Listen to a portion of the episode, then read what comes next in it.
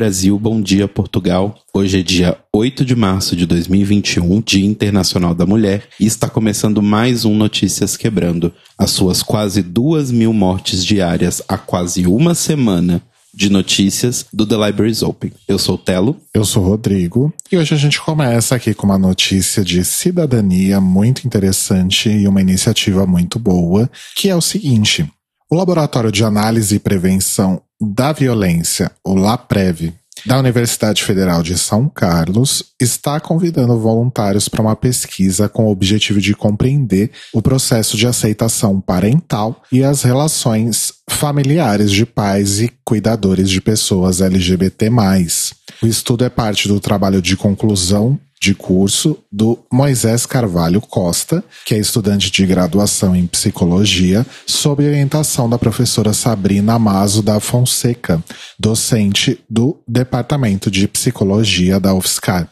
Os critérios de elegibilidade para pesquisa são os voluntários precisam ser mães, pais ou cuidadores heterossexuais responsáveis por pelo menos uma pessoa que se identifique como LGBT+, e precisam ter convivido aí com o filho ou dependente após a revelação da orientação sexual ou identidade de gênero. A participação é gratuita e os interessados podem responder a um questionário ou entrar em contato pelo telefone DDD 16 98816 9607 ou pelo e-mail moiséscrvlh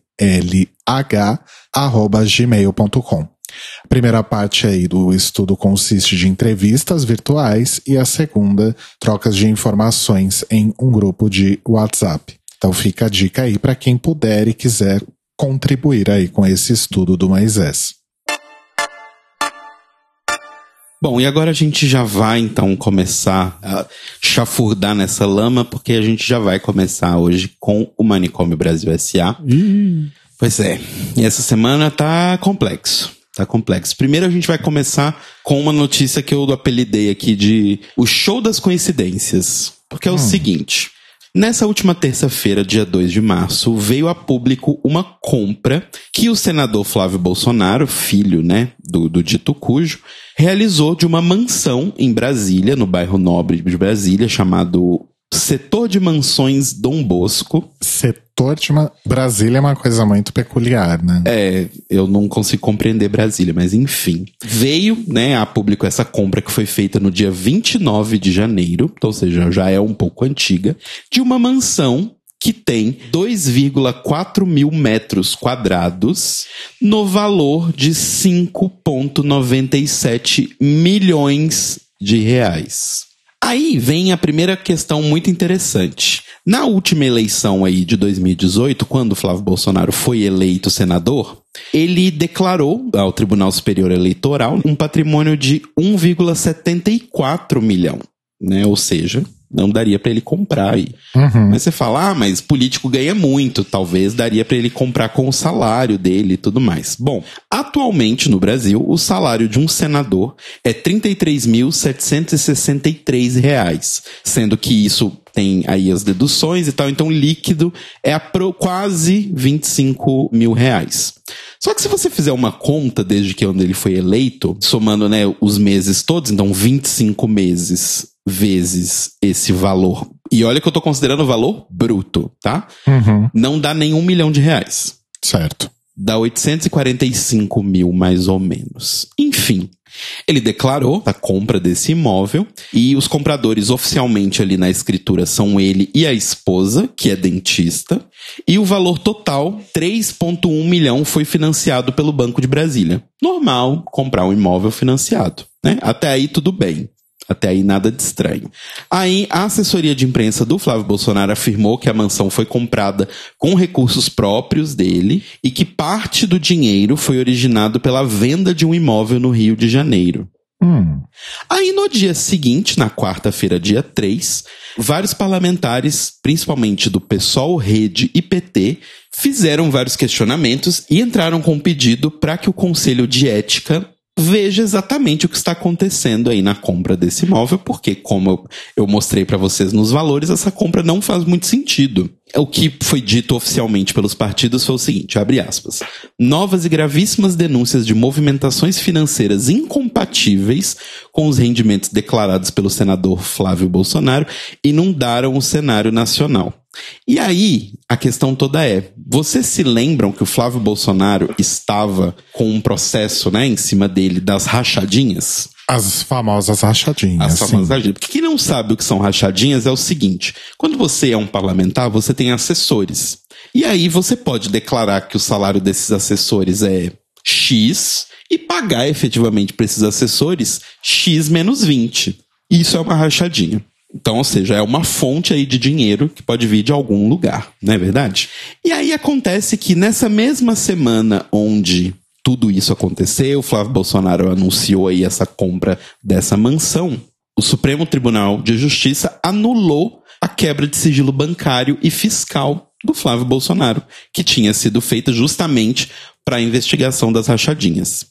E aí, o curioso é que quem foi o juiz que estava presidindo ali essa sessão do Supremo? Foi o ex-presidente do STJ, o João Otávio Noronha. E uma das pessoas, uma das juízas que estava ali assessorando o João Otávio de Noronha é a juíza Cláudia Silvia de Andrade. A Cláudia Silvia de Andrade é nada mais, nada menos que namorada do empresário Juscelino Sarques. Eles já foram, né, tem várias colunas sociais aí com os dois, estão sempre postando fotos juntos e tudo mais. Quem é Juscelino Sarques? A pessoa que vendeu a mansão para o Flávio Bolsonaro. Olha como tu tudo se conecta no Manicômio Brasil, não pois é mesmo? é, não é impressionante?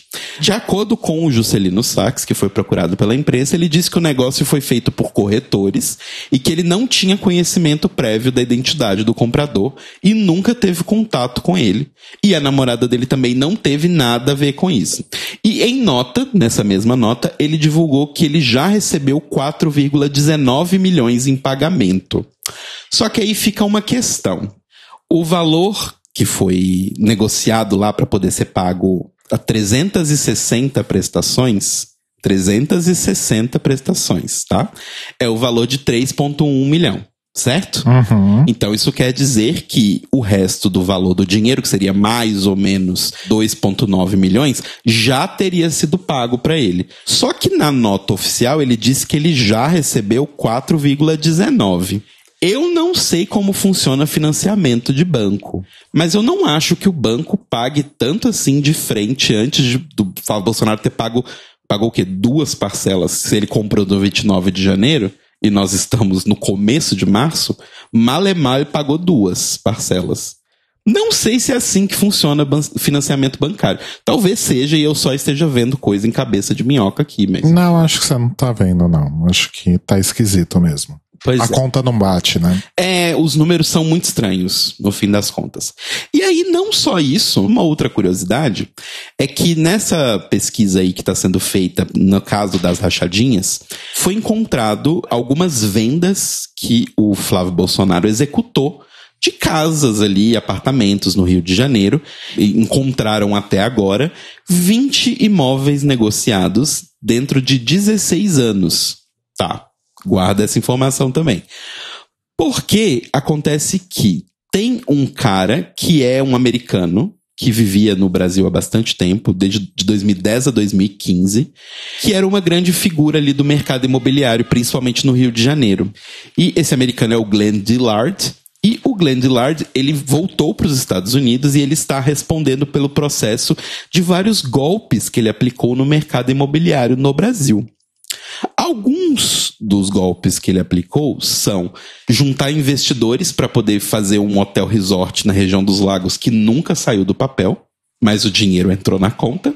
E um outro negócio que ele fez é diretamente ligado com o Flávio Bolsonaro, porque ele foi corretor de dois apartamentos de Copacabana que o Flávio Bolsonaro estava envolvido aí. E Segundo o Ministério Público, o casal, né, o Flávio e a Fernanda Bolsonaro, pagaram oficialmente 140 mil por um apartamento e 170 mil por outro apartamento. Aí também eu posso estar vendo coisas muito estranhas, mas eu acho muito difícil que no Brasil de hoje você compre um apartamento em Copacabana por 140 mil ou 170 mil. Definitivamente não. Eu acho que com esse valor você mal compra um apartamento num bairro periférico de São Paulo, por exemplo. Exatamente. E aí, com base nos registros bancários ali do Dillard, aparentemente, por fora, ele recebeu em dinheiro vivo 638 mil reais. Ou seja, ele recebia o dinheiro do valor completo, mas declarava um valor muito menor. E assim você consegue fazer com que o patrimônio declarado de uma pessoa seja muito menor uhum. do que ele efetivamente é. E aí foram procurar o Dillard nos Estados Unidos, mas aparentemente ele está trabalhando como técnico em radiologia numa universidade no Utah. E quando foram procurar ele nesse lugar, né, ele já tinha sumido de lá. Eita! Então é isso, gente. Assim, venham pro Brasil, esse lugar onde muitas coincidências acontecem e nada acontece feijoada. Onde né? números nunca batem. Exatamente. Mas assim, esperamos, vamos ver o que vai dar isso ainda. Pelo menos até agora não deu em pizza, né? Então vamos ver como vai ser aí pra frente. Agora, uma notícia boa, assim, né? Boa na medida do possível, é que o governo Bolsonaro, depois de tanta palhaçada, depois de falar que todo mundo ia virar jacaré, finalmente comprou vacinas da Pfizer. Lembra a Pfizer que ofereceu vacina para o Brasil lá no ano passado ainda e o Brasil não quis porque tinha, tem um termo, né? Ainda tem esse termo no contrato, dizendo que a Pfizer não é responsável por coisas adversas que possam acontecer, porque é uma vacina feita a toque de caixa e isso é padrão para todas as empresas que estão fazendo vacinas a toque de caixa. Enfim, finalmente foi anunciado aí pelo Eduardo Pazuello que vão ser compradas 100 milhões de doses da vacina da Pfizer e ela deve chegar no Brasil daqui a um mês, mais ou menos. Então, a notícia foi publicada no começo agora de março. Provavelmente em abril teremos aí essas vacinas. Vamos ver o que vai acontecer. Inclusive, a notícia da compra foi confirmada. O Pazuello disse que existia negociação, mas foi confirmada pelo Bolsonaro na quinta-feira, dia 4. E aí ele repetiu toda aquela coisa, né? Do tipo, ah, o Pazuello assinou com a Pfizer, mas está lá no contrato que eles não se responsabilizam por qualquer efeito colateral. Mas já que o Congresso me mandou comprar a vacina, então eu tô comprando. Mas claramente não ligando pro fato de que, como eu falei, né, a gente tá batendo recordes de mortes diárias cada dia mais. Assim, o recorde nosso até agora, eu inclusive abri aqui pra gente ter, foi no dia 9 de fevereiro, ou seja, um mês atrás quase, onde a gente teve 1986 mortes em um dia. E agora a gente está numa escalada aí bem constante. E tivemos no último dia 3 de março também, né, o dia justamente que o Pazuello anunciou a compra das vacinas, a gente teve 1.910 mortes em um dia no Brasil. Sem contar que, basicamente, os únicos estados que não estão com mais de 90% dos leitos de UTI ocupados no momento, até a gravação desse episódio, pelo menos, né, no sábado, são Minas Gerais e São Paulo.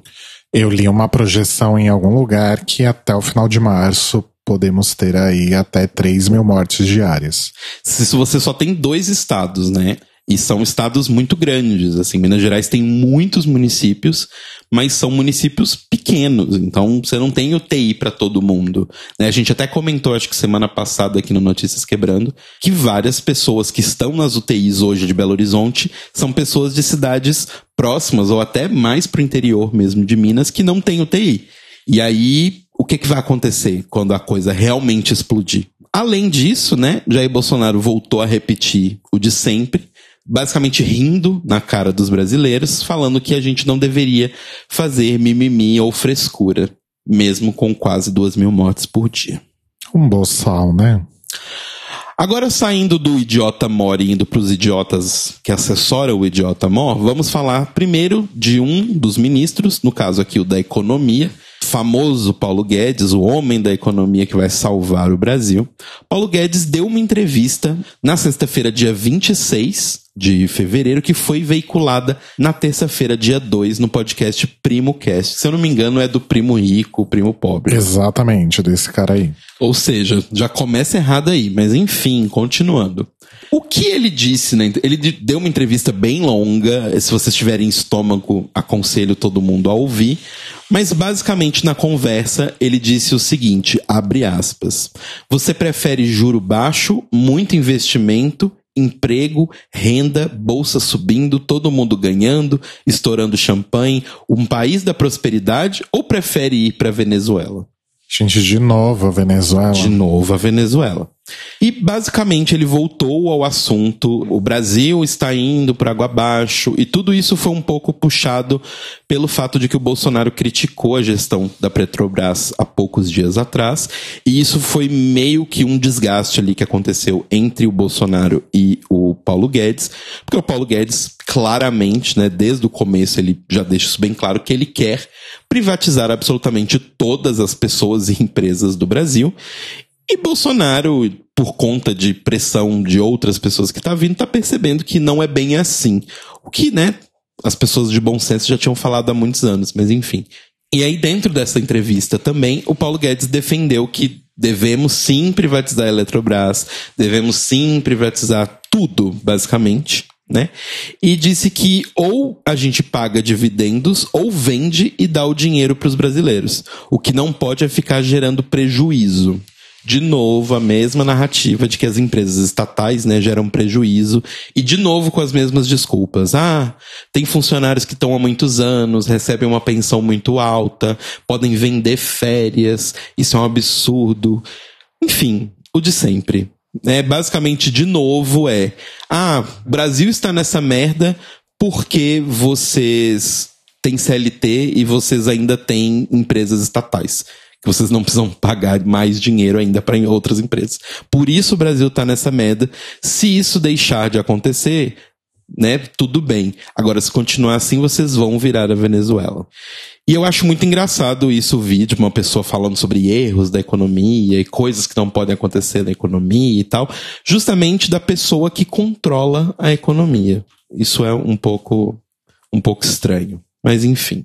Continuando em ministros que fazem merda, a gente falou algumas semanas atrás sobre o ministro da Educação, o Milton Ribeiro, que falou uma merda gigantesca, falando que o homossexualismo, fazendo aspas aqui, é fruto de famílias desajustadas.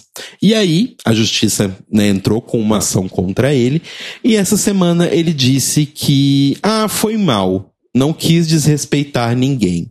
Na minha visão, a família dos gays são famílias como a minha. Enfim, gente, assim, é, eu só coloquei essa nota porque eu acho válido a gente citar dentro da quantidade de merda que a gente passa todos os dias. Mas é isso, esse é o governo Bolsonaro e se a gente realmente não fizer alguma coisa, não vai ter Brasil. Tá? Só avisando assim. Porque a gente basicamente está apanhando em todos os quesitos. Não existe hoje uma frente ministerial, uma coisa no Brasil que funcione. Então, ou a gente realmente se levanta e faz alguma coisa, ou o Manicômio Brasil vai realmente ser instaurado e a gente vai viver nele para sempre. Bom, então vamos fazer o seguinte: vamos pegar um aviãozinho e sair do Brasil por um pouquinho e vamos. vamos para um outro lugar, na verdade, que é um pouco inóspito também, hum. que é a Hungria. Lembra da Hungria? Lembra do Viktor Orbán?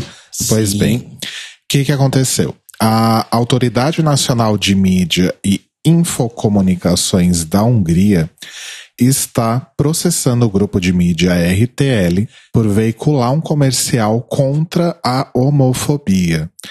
A alegação é que se trata de uma peça publicitária inadequada para crianças. Esse anúncio, inclusive, está no ar desde dezembro de 2020. Como que ele funciona? Ele reproduz críticas a famílias LGBT feitas nas mídias sociais e mostra as reações e respostas de pais e mães homossexuais, professoras e de uma socióloga da Academia de Ciência da Hungria.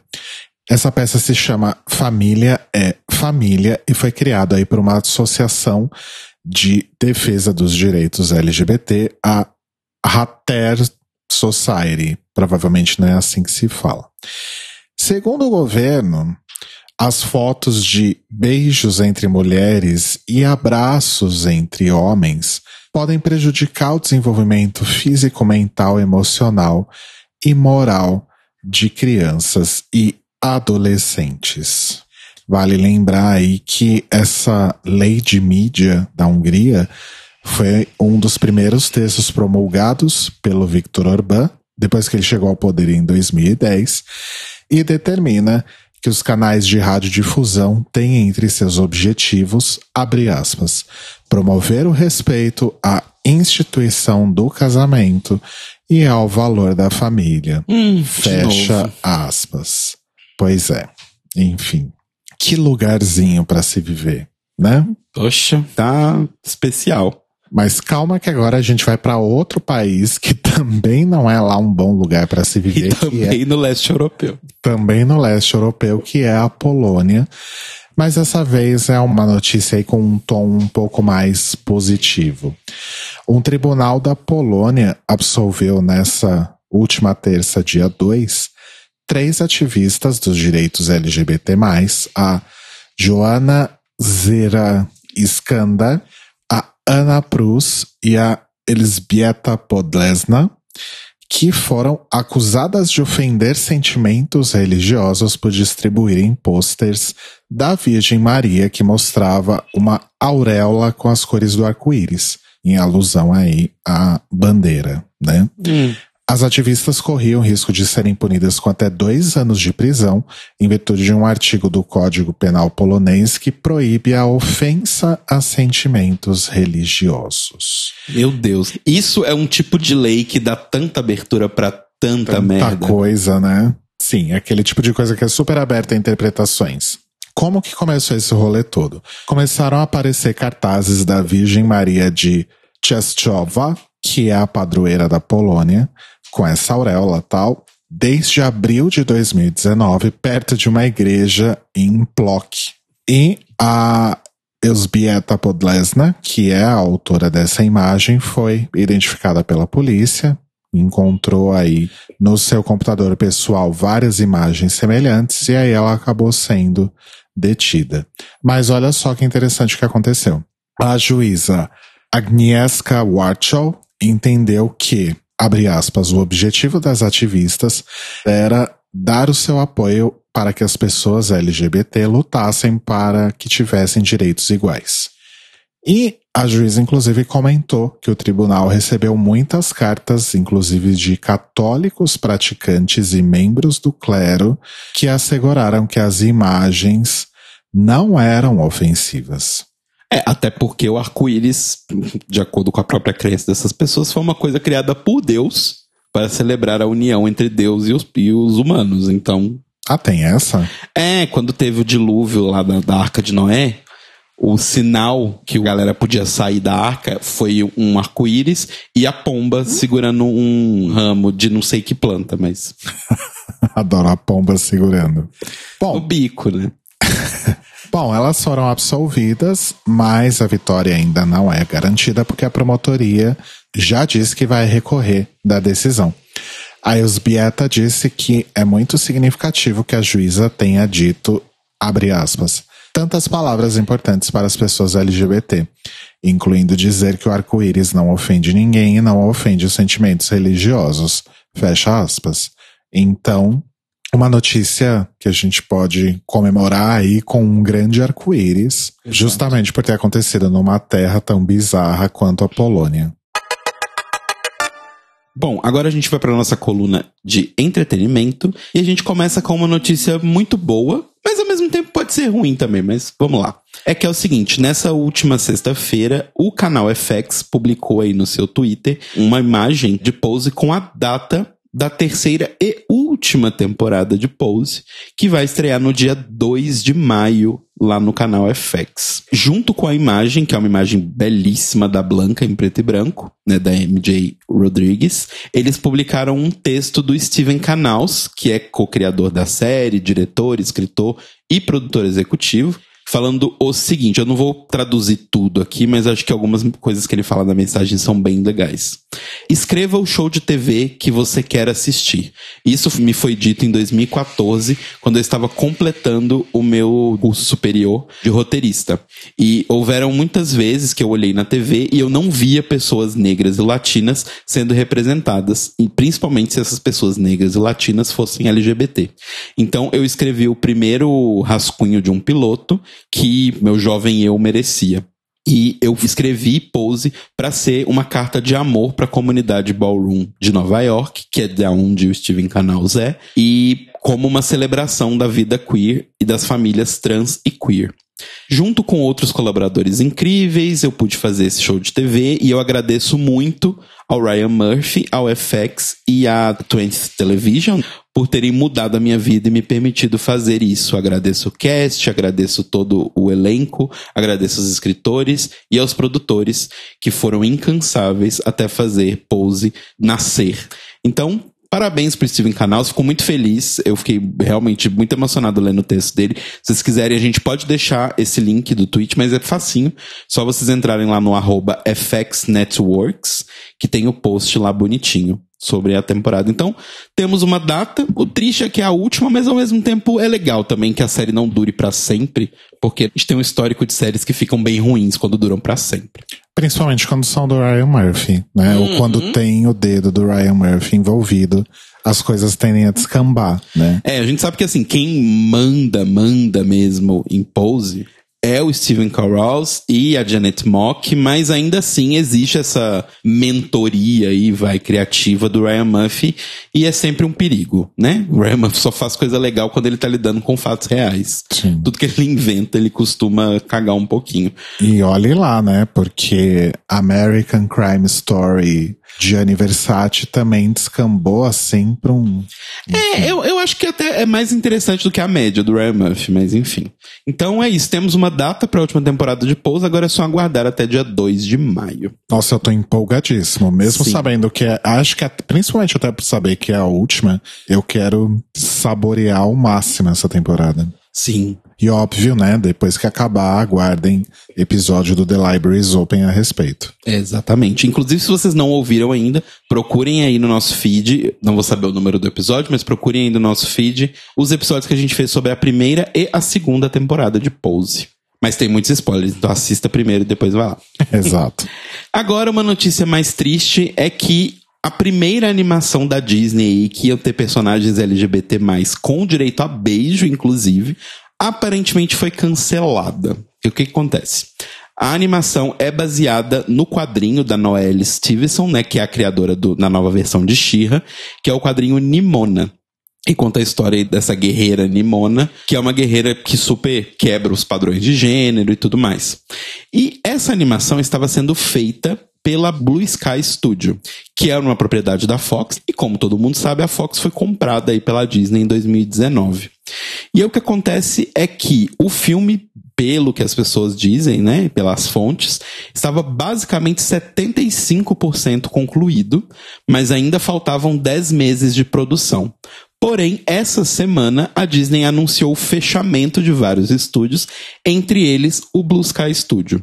Então, tá ainda uma questão de tipo ninguém sabe exatamente para onde vai, como vai ficar, porque a Disney realmente anunciou o fechamento do estúdio. Ela não falou nada sobre as produções, né, o que estava sendo feito, inclusive porque eles já estavam tão adiantados no processo de produção que já tinha inclusive nomes conhecidos aí dentro do elenco, né, como o Riz Ahmed e a Chloe Moretz, que dariam voz aos personagens aí. Então, agora é aguardar para ver se realmente vão matar. Assim, a Disney, por mais problemas que tenha, eu acho difícil que eles matem uma coisa que tá 75% feita.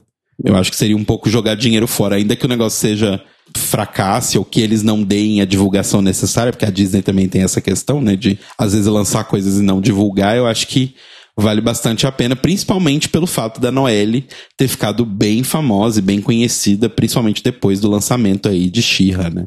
Então vamos acompanhar. Outra coisa que vai acontecer agora aqui no Brasil é que o Scruff, o aplicativo aí de encontros, vai disponibilizar, né, gratuitamente meio que um festival de cinema chamado Curta Wolves. O festival vai acontecer entre o dia 5 e 25 de março e ele foi curado aí pelo André Fischer, que é o fundador do Mix Brasil, e vai contar com oito filmes aí em cartaz que vão ser possível você acessar pelo próprio aplicativo do Scruff quando você entrar na aba Eventos. E aí você vai poder ter ali a lista dos filmes. Provavelmente vão ter horário de exibição, mais ou menos como funciona o Mix online, né? A lista dos filmes são Alano, Ar, Beat 97, Bonde, Depois daquela festa, Desconexo, O Presente e Reforma. Então, caso vocês usem eu Scruff, você não usar também, baixa só para poder fazer isso, né? Mas aí, filmes disponíveis para você curtir nesse momento de quarentena. E uma outra coisa também para você curtir nessa quarentena é que a Letrux, nossa querida Letícia Novaes, lançou nessa quarta-feira o seu livro chamado Tudo que já nadei. Ressaca, Quebra-Mar e Marolinhas, pela editora Planeta. O livro está custando R$ reais e ele tem aí uma coletânea de textos, poemas, né? A Letícia, ela é, ela é dessa galera das artes e gosta de brincar com as palavras. Então, caso vocês queiram, né, comprem aí o livro da Letícia Letrux para ler uns poemas dela. Vale lembrar que esse é o segundo livro da Letrux, né? Exato. Que o primeiro é o Zaralha, que também é de poemas e afins. Vamos agora para o nosso boletim Greg Reyes, o seu drop semanal sobre RuPaul, Drag Race e correlatos. Recebemos aí uma notícia bastante interessante nessa última semana, que depois aí do fracasso, digamos assim, de tentar trazer aí e viabilizar o formato de RuPaul's Drag Race aqui no Brasil, a Endemol agora deve investir aí em um outro projeto e abriu inscrições para um programa envolvendo drag queens cantoras. Então a ideia é que seja uma competição musical, tipo um show de calouros, mas ainda mal está também com essa atração fazendo aí uma seleção de queens brasileiras para participar do Queen of the Universe, hum. que é aquele programa que a gente comentou na semana passada, né? Que vai ser aí um dos novos produtos da franquia Drag Race, produzido pela World of Wonder e veiculado pelo Paramount Plus que é esse novo serviço de streaming que também já está disponível aqui no Brasil também, que vai veicular RuPaul's Drag Race All Stars sexta temporada muito em breve. Então, esse casting aí que está sendo recrutado pela Endemol, né, provavelmente teremos algumas queens aí que podem acabar participando do Queen of the Universe, já que a ideia é que esta seja uma competição mundial de drags cantantes. Olha, vou dizer uma coisa. O Eurovision Drag tá chegando aí, porque, assim, pelo menos no que eu interpreto dessa coisa toda é essa competição brasileira seria como se fosse uma seletiva, né, para escolher a música do Eurovision, uhum. e aí as vencedoras, ou top 4, top 3, sei lá, vai ser enviada pro Queen of Drags, por exemplo. É, eu não sei se não vai é Queen ser of Drags, é Queen of the Universe, né? Queen of the Universe. Eu não sei se vai ser exatamente assim. Muito provavelmente essas queens podem ser selecionadas e acabar participando primeiro do Queen of the Universe, porque supostamente Queen of the Universe estreia esse ano ainda. Hum, verdade. Então eu acho que não daria tempo de fazer o, o programa aqui no Brasil e aí depois ainda mandar essas queens para fora para participar junto com todas as outras que vão vir de todas as partes do mundo para lançar algo ainda esse ano. Saquei. Mas é aquela coisa, né, gente? A gente tem que acompanhar aí quais vão ser as próximas notícias, porque as timelines e as cronologias relacionadas aí aos produtos Drag Race são bem esquisitas. A gente esperava, por exemplo, que nem temporada esse ano ia ter, né? e fomos aí abençoados por uma no dia 1 de janeiro. Pois é. Enfim, é. as drag queens interessadas podem mandar e-mail para inscrição para casting.reality@endemolshine.com.br. Então, quem quiser aí se arriscar, se joga, amores. Semana passada também a gente teve aí a revelação do cast de Drag Race Down Under, que aparentemente vai chegar mais cedo do que a gente espera, como diz a drag queen RuPaul. Então são 10 queens da Austrália e da Nova Zelândia, e alguns nomes já são bem conhecidos e bem famosos por lá. A primeira é Anita Wigglewitz, que é host e jurada do House of Drag, que é um programa da Nova Zelândia e que foi um dos primeiros programas aí grandes de televisão a coroar um drag king, o Hugo Girl. Enfim, temos também Landon Sider em Dragula, não vamos nos esquecer disso, Maurício. Exato. Além da Anitta, temos a Kita Min, que é co-host desse mesmo programa House of Drag, e a Electra Shock, que é segundo lugar da segunda temporada do House of Drag também. Então tá tudo ali, né? Uhum. Teremos também a Jojo Zaho, que promete ser uma participante bem interessante, porque ela competiu aí num pageant chamado Miss First Nation Indigenous. Uhum. Ou seja, ela é aí de uma população nativa indígena da Nova Zelândia. Outro nome bastante conhecido aí já da região é a Art Simone, que participa aí de vários programas de TV e filmes e é a atual reinante aí do Drag Performer of the Year, que é um pageant lá da Austrália. Outros nomes aí do cast são Coco Jumbo, etc, etc. Eu adorei esse nome. Sim. Maxi Shield, Scarlett Adams e ela, ela mesma, amores. Karen from Finance. Ex-racista. Racista convertida. Também estará aí nesse elenco da primeira temporada de Drag Race Down Under. O anúncio oficial do elenco, inclusive, foi feito na parada LGBT de Sydney, que aconteceu aí também na semana passada.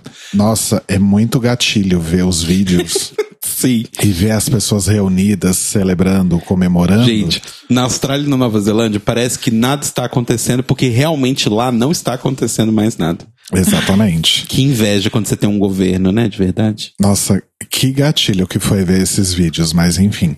E teremos então, né, como já foi confirmado aí, RuPaul apresentando Michelle Visage como a jurada principal e também o comediante Reese Nicholson no painel de jurados. Drag Race Down Under deve acontecer aí muito em breve, mas ainda não tem uma data de estreia oficial confirmada.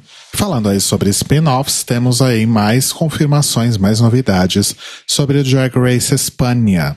Então a gente comentou aí há pouquinho tempo que quem vai ser aí a host da atração é a Supreme Deluxe. E tivemos a confirmação essa semana aqui a estilista Anna Locking e o casal de Javieres, o Javier Calvo e o Javier Ambrosi estarão aí ao lado de Supreme para apresentar e serem aí os jurados principais de Drag Race Espanha. Se você não reconhece esses nomes, Javier Calvo e Javier Ambrosi são os criadores de Veneno, Veneno. aquela série maravilhosa da HBO, que se você não viu ainda, deveria ver logo, porque é essencial e simplesmente maravilhosa.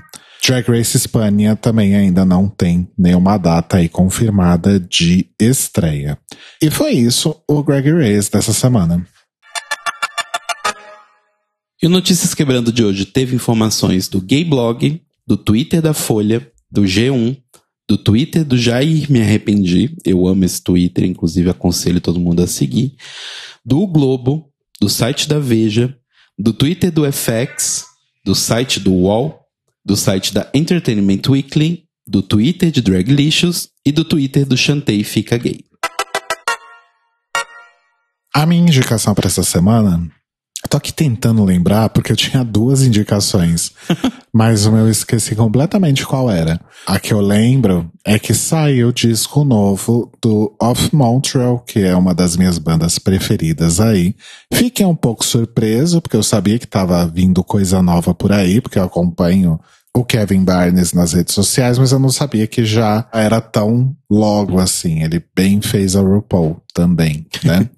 eu não ouvi o disco ainda, mas eu já recomendo porque nada ruim sai da mão desse homem. O disco se chama I Feel Safe With You Trash. E eu tô bastante curioso porque assim, são 20 músicas, tem várias vinhetinhas e várias músicas de menos de 3 minutos. Eu acho que ele tá explorando bastante aí a questão da não binariedade dele, que tem músicas, por exemplo, que se chamam Queer as Love, Extract the Masculine Germ from Remote Memory. E ele tem se debruçado bastante também na cultura oriental. Então, tem músicas aqui que se chamam Japanese Word for Witch e Yamagata Forest Flutes. Então, eu tô bem curioso com esse disco, porque basicamente todos os discos o Kevin acaba fazendo alguma coisa diferente. Não sei se vai ser um disco mais dançante, se vai ser um disco mais pop, ou se vai ter algum rockzinho, seguindo aí o que a gente viu no disco de 2020. Mas eu tô apostando numa coisa um pouco mais pop mesmo, que é, tem sido a vibe dele. Então, pode ser realmente um disco aí bem divertido para todo mundo. E eu tô muito curioso que a faixa de abertura e a faixa de encerramento, as duas têm o mesmo subtítulo, que é o Portão. Olha, em português, com tio, inclusive. Aham. Hum. Será que Kevin Barnes é a nova Bior que vai cantar em português? Vamos aguardar, hein? Com Milton Nascimento, será? Enfim. Descubram isso aí comigo essa semana, amores. Vamos todos ouvir juntos o disco novo do Off Montreal. Arrasou. A minha indicação, eu, eu achei que você ia dar essa indicação, mas é que nós assistimos finalmente, depois de conseguir fazer a bosta do aplicativo da Amazon Prime funcionar, nós assistimos Utopia. Eu nem pensei em falar porque eu tinha certeza que você já ia falar, então. que é uma série da Amazon Prime baseada numa série inglesa do Channel 4, né, que nos deu aí séries brilhantes sobre adolescentes bêbados e drogados como Misfits e Skins. E a série conta sobre, pelo que a gente leu, né, o Rodrigo até comentou, parece que a série americana não tem quase nada a ver com a série britânica, mas a britânica a gente ainda não viu, a gente quer ver, mas a americana é basicamente uma história sobre uns fãs aficionados, assim, uns mega fãs de uma história em quadrinhos, que tem só um, um volume ali, né, que é chamada Dystopia, e eles começam a enxergar e ler mensagens subliminares dentro da revista e estão loucos para poder ler a continuação, que é Utopia, e aí eles descobrem que uma pessoa, lá num evento que vai ter do, de quadrinhos, tem essa edição e eles vão atrás, se juntar e a partir daí um milhão de coisas bizarríssimas acontecem. Eu não quero dar nenhum spoiler, porque eu acho que é uma série que eu fiquei muito chocado que eu me surpreendi bastante. Do tipo, cada episódio eu achava que a série era uma coisa e o episódio terminava e falava, tá, não é nada do que eu pensei, é outra coisa completamente diferente. E uma das coisas que é abordada aí dentro da série é justamente uma ameaça de uma pandemia. Só que a série estreou em setembro de 2020, então com certeza ela já estava em pós-produção quando a pandemia de fato estourou no mundo, né? Sim. Tanto que eles até colocaram um disclaimer que é ficcional, apesar de lembrar eventos reais, etc. É, não é baseado nessa pandemia em si que estamos passando e tal. Uhum. Mas assim, é realmente muito interessante a série. As atuações são muito boas.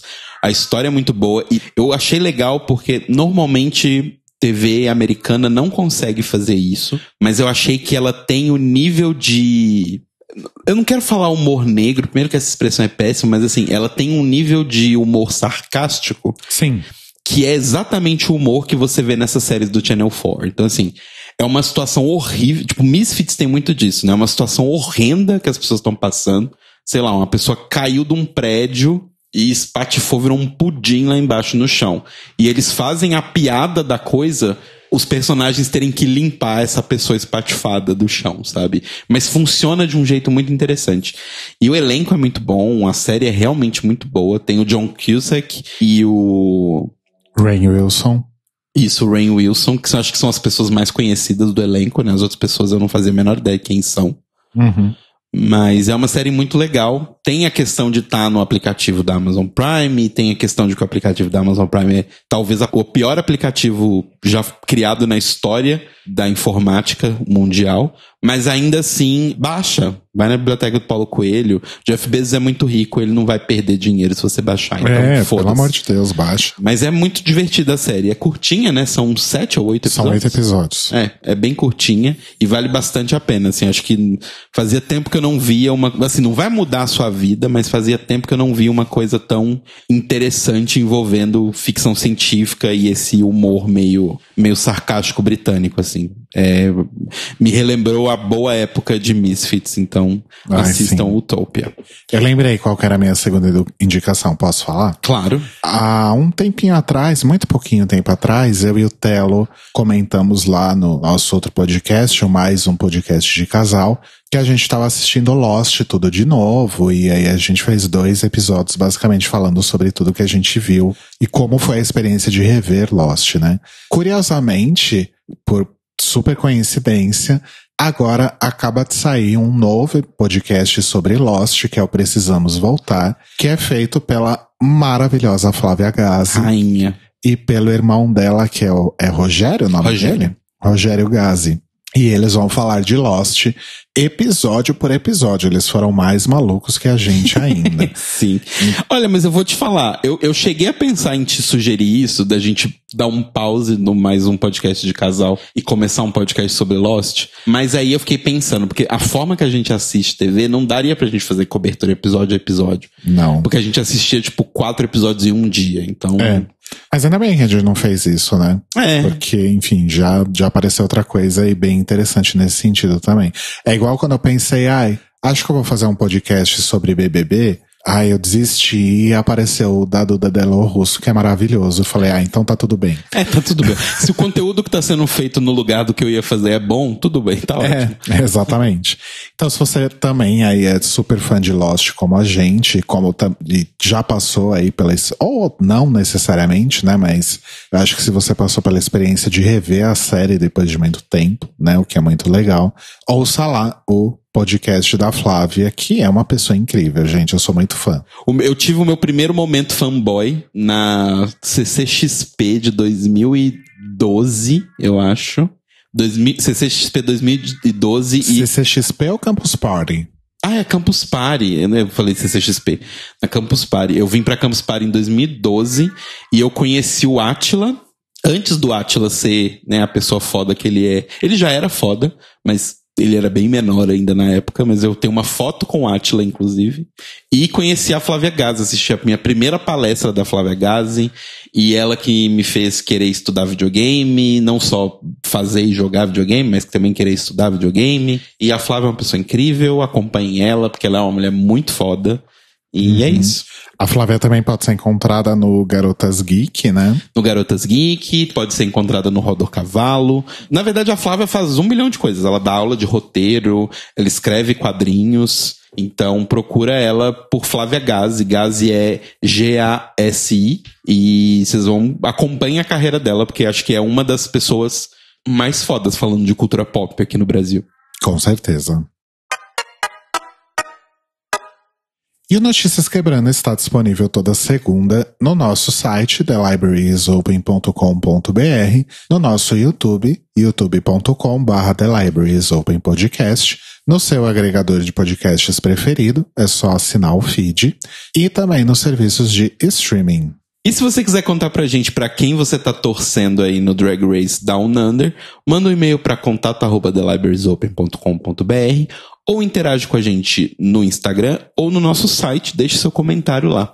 Você também pode conversar com a gente pelo Twitter e pelo Instagram por arroba Tlio Podcast. E se você puder ajudar a gente financeiramente, entra lá em apoia.se barra The Libraries Open. E nós nos ouvimos e nos falamos daqui a pouquinho mais tarde, às 21 horas, horário de Brasília, meia-noite, horário de Lisboa, em mais um The Library is Open ao vivo, em que comentaremos aí o episódio do Snatch Game da 13 terceira temporada de RuPaul's Drag Race, como parte aí também da nossa participação na maravilhosa campanha O Podcast é Delas. Exatamente. Jogo da apertadinha. Então a gente se vê ou não É ou não, porque não tem vídeo. A gente se fala. daqui a pouquinho no The Libraries Open, amores. Tenham uma boa semana e grandes beijos. Beijos.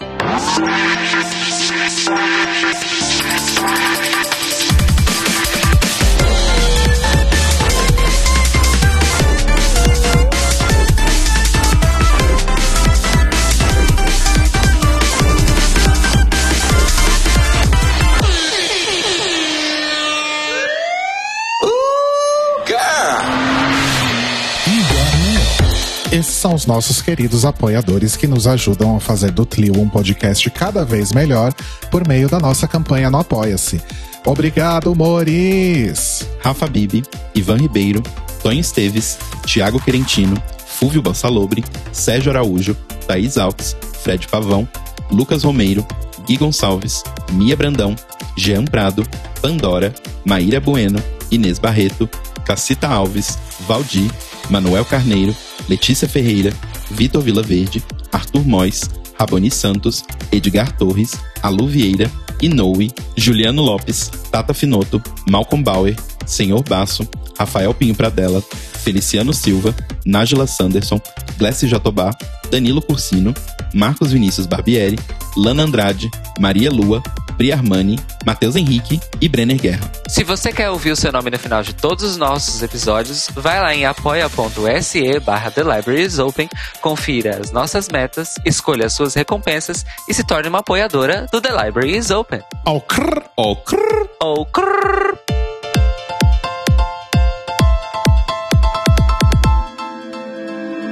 Este podcast faz parte do movimento LGBT Podcasters. Saiba mais em www.lgbtpodcasters.com.br ou usando as hashtags e arrobas LGBTpodcasters no Twitter e no Instagram. que é uma vencedora de um concurso de pageant e. Tá até quieto até agora, criatura. Vem cá, vem cá. Vem cá.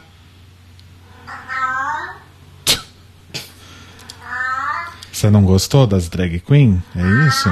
Não gostei dessas drag. Vem cá, vem.